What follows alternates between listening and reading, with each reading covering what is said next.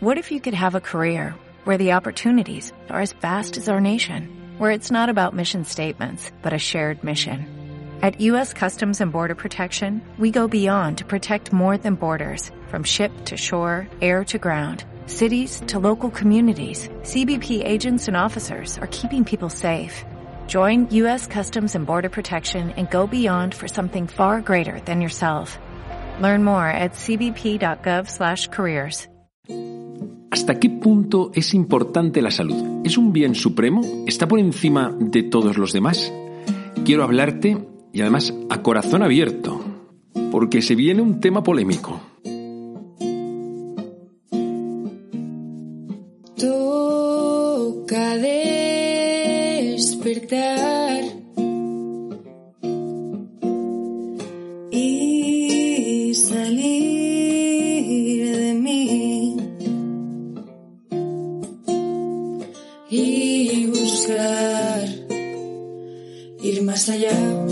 días, yo soy el Padre Joaquín y esto es Al Lío, un podcast para gente despierta que quiere crecer, en el que te hablo de temas de fe, espiritualidad y estilo de vida. Bienvenido, bienvenida, estamos en familia.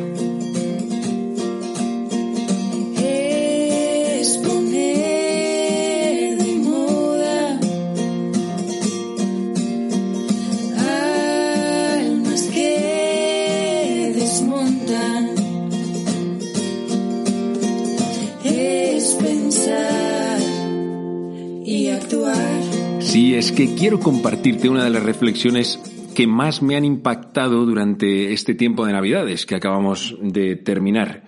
Fue a propósito del Día de los Santos Inocentes. Aquel día se celebra aquella matanza. Bueno, te voy a leer el texto y un poco para, para que tomes también como contexto, ¿no? El caso es que ha sido una idea que luego ha sido recurrente en mi día a día.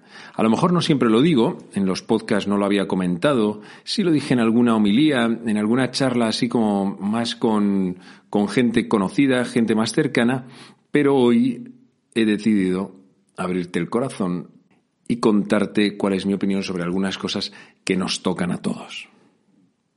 Así que te leo el texto en cuestión, está en Mateo 2 y dice, Cuando se retiraron los magos, el ángel del Señor se apareció en sueños a José y le dijo, Levántate, toma al niño y a su madre y huye a Egipto. Quédate allí hasta que yo te avise, porque Herodes va a buscar al niño para matarlo. José se levantó, tomó al niño y a su madre, de noche se fue a Egipto y se quedó hasta la muerte de Herodes, para que se cumpliese lo que dijo el Señor por medio del profeta. De Egipto llamé a mi hijo. Al verse burlado por los magos, Herodes montó en cólera y mandó matar a todos los niños de dos años para abajo en Belén y sus alrededores, calculando el tiempo por lo que había averiguado de los magos. Entonces se cumplió lo dicho por medio del profeta Jeremías. Un grito se oye en Ramá, llanto y lamentos grandes. Es Raquel que llora por sus hijos y rehúsa el consuelo porque ya no viven.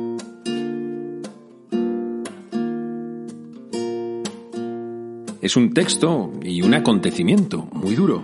Y bueno, el caso es que como tengo una capacidad de empatizar con las personas y con lo que están viviendo que es muy alta, enseguida, cuando estuve meditando y orando este texto, me puse en el lugar en el que normalmente no nos ponemos. Y es en el de todas aquellas familias que en aquel momento perdieron a sus hijos.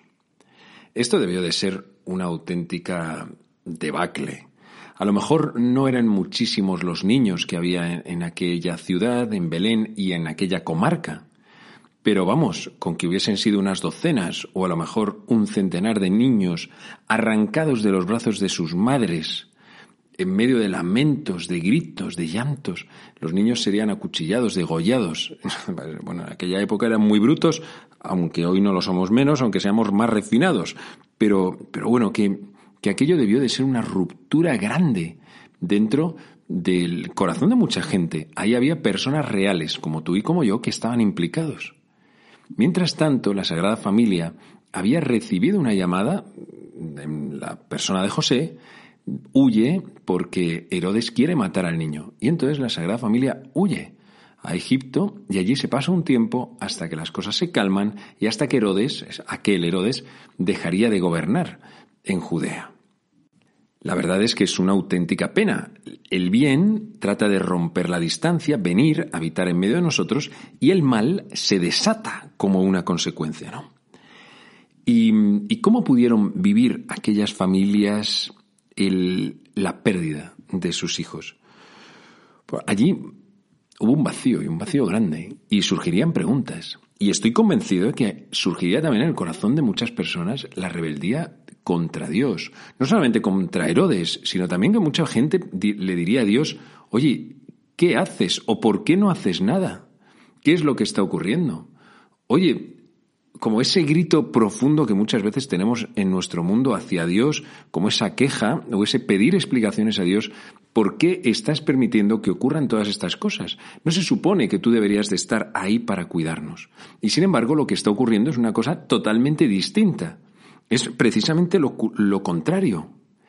Y surgiría de algún modo también la pregunta de ¿y quién es el culpable de esto?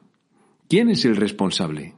Pues mira, en primer lugar, y sobre el papel, a lo mejor diríamos, aquí el villano es Herodes.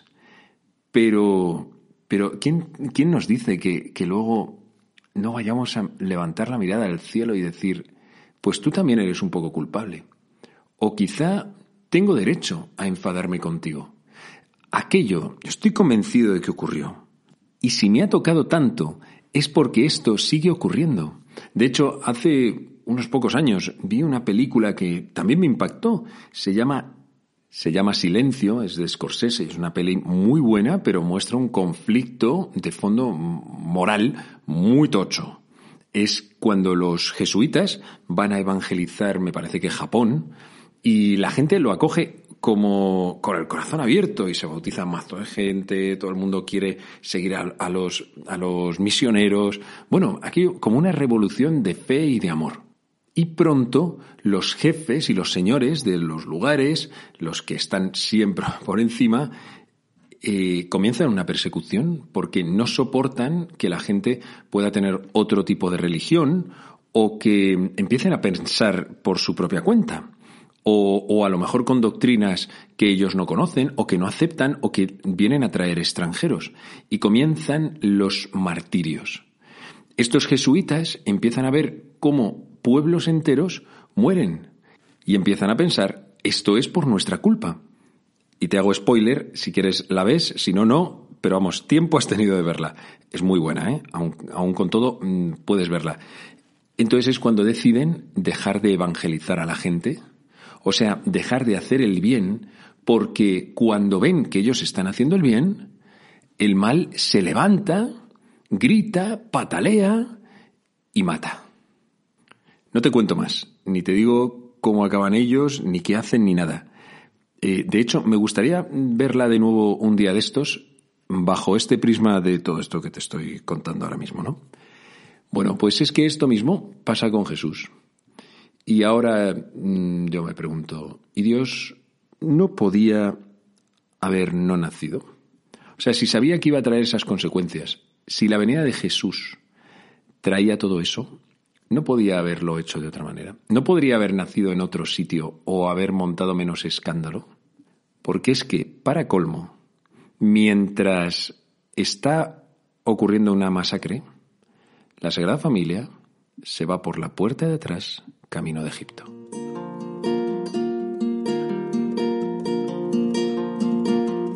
Bueno, disculpa porque a lo mejor te he dejado mal cuerpo o te estoy haciendo plantearte cosas que antes no habías pensado.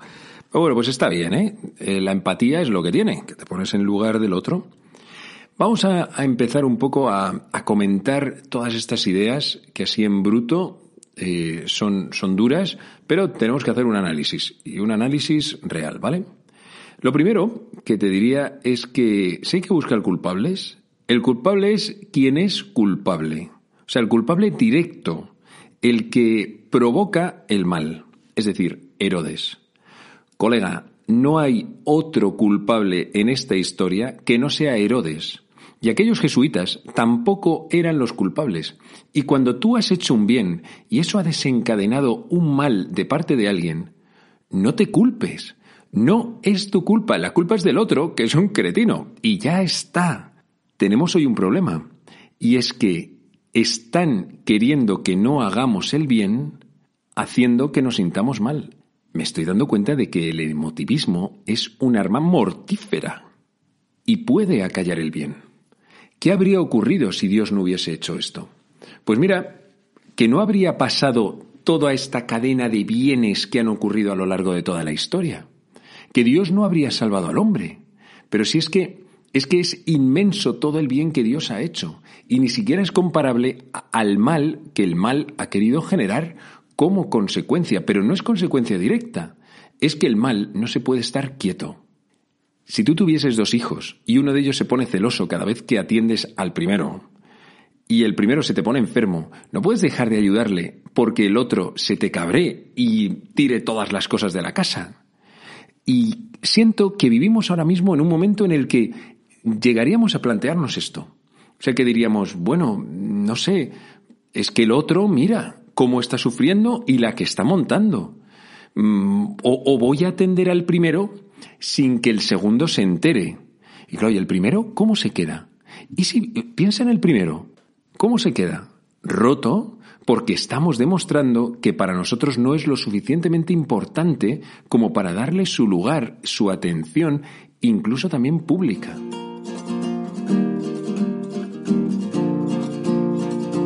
Para mí el Evangelio es súper luminoso.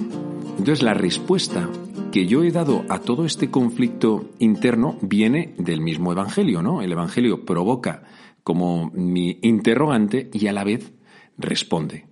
¿Cómo? Pues yo me dije, a ver, ¿y qué hizo Dios? Pues Dios quiso seguir naciendo. Bueno, pues si eso es así, si Dios quiso seguir naciendo, sus razones tendrá. Y, y ojo, que no lo digo en plan como justificando a Dios como diciendo, bueno, si... No, es, es como una dinámica sencilla. O sea, si, si a ti un día mm, tu madre te pone un vaso de leche y resulta que la leche está pasada, ¿por qué no se te ocurre pensar que tu madre quería darte leche pasada? Hombre, pues porque sabes que tu madre te quiere, te ha demostrado un montón de veces todo ese cariño, porque sabes que no te quiere envenenar. Bueno, es evidente, ¿no? Lo mismo me pasa a mí con el Evangelio. O sea, yo salvo la propuesta del Evangelio. Si el Evangelio me dice una cosa, yo normalmente la intentaré pillar de la mejor manera, como haría también con mi madre. O sea, no, no, no diría, no, venga, vamos a ser imparciales. No, pues no, es mi madre, lo siento, pero yo con mi madre no pienso ser imparcial, pero si es que la conozco, ¿cómo voy a ser imparcial? Bueno, lo mismo me pasa a mí con el Evangelio. Esto es normal, ¿eh? O sea, que cuando uno tiene confianza con alguien, y el Evangelio para mí es como un tú. ¿Qué pasa, colega? Pues, pues eso, que hay confianza. Y Dios quiso nacer.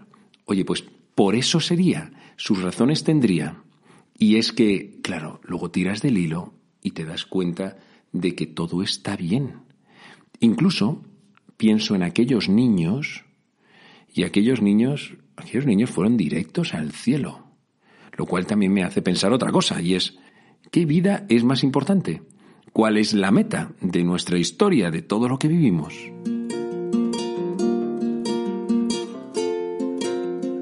Siempre tendremos una tentación, y aquellos jesuitas la tuvieron, dar más importancia a la salud física que a la salud espiritual. Cuando esto nos ocurre, en realidad estamos demostrando que tenemos una falta de fe. Pensar que Dios no se encargará de las malas consecuencias de lo que pueda ocurrir que Dios nos encargaría de aquellos niños o de aquellos japoneses que estaban muriendo y además morían porque ellos querían. No, es que Dios es el principal interesado en ellos. Dios les quiere mucho más que tú y que yo, aunque nosotros podamos empatizar.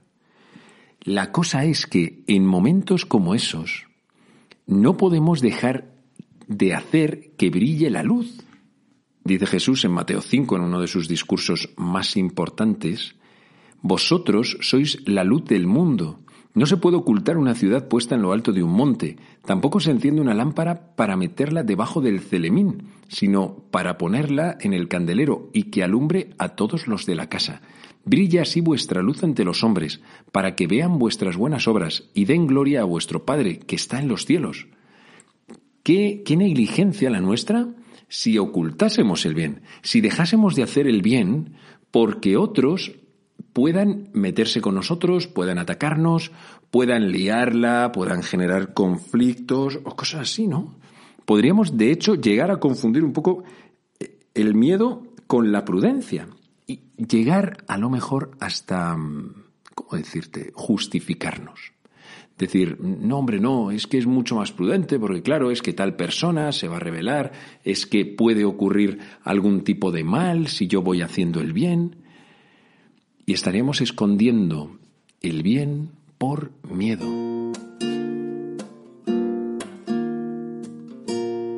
Sabes, hay cosas que están por encima de la salud física. Y sé el momento en el que digo esto, porque estamos en medio de una pandemia que las cosas han estado muy fastidiadas, que lo siguen estando, aunque menos. Bueno, también es verdad que estas navidades han sido un poco de broma. O sea, nos íbamos pasando el relevo unos a otros en confinamiento. Una familia por aquí, otra por allí. Unos nos pueden, unos lo han pasado en Navidad, otros en Nochevieja, otros en Reyes. Y bueno, bueno, yo tengo que decir que a mí todavía no me ha tocado el virus en todo el tiempo de la pandemia. Doy gracias a Dios. Amén Jesús. Espero que la cosa siga así. Pero, pero bueno, que quizá hayamos olvidado en momentos que la salud no es el primero de todos los valores. De hecho, es un valor secundario. Lo que está por encima de todo no es la salud. A veces lo decimos, decimos, ah, tiene salud, qué bien, eso es lo importante. Bueno, eh, o no, o no, a lo mejor no. Hay un valor que está por encima de la salud, que es infinitamente más importante y que es el que realmente te puede dar la felicidad, que es el amor. El amor. Y puede haber amor, aunque haya enfermedad. De hecho, oye, pues por amor, una madre se desgasta y pierde salud durante nueve meses y en un parto.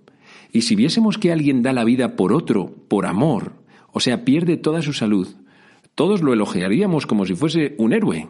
Y así ha ocurrido muchas veces en la historia. Si alguien por amor a ti diese su vida, perdiese su propia salud, sería espectacular.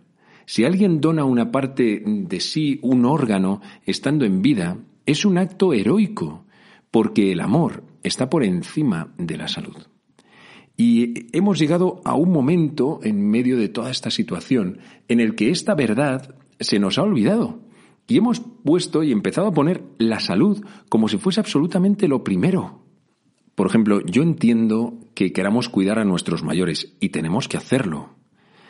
Pero el amor no podemos olvidarlo. O sea que es una función importante. De hecho, los psicólogos no se han cansado de decir que la única prioridad no puede ser solamente la salud física. La salud psíquica es fundamental. Y esa solamente se puede dar con interacción, con cariño, con contacto. Hay cosas que no podemos olvidar.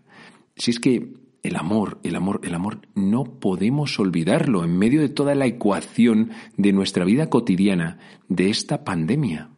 Cada uno tendrá que configurar esto según sus circunstancias, como lo esté viendo y delante de Dios. Pero, por favor, sin olvidar que la salud no lo es todo. Puedes tener toda la salud del mundo, que si no tienes amor, de nada te sirve. Este texto lo hemos escuchado cinco mil veces en bodas y nos ha parecido preciosísimo. No, pues no es solo eso, es que es real.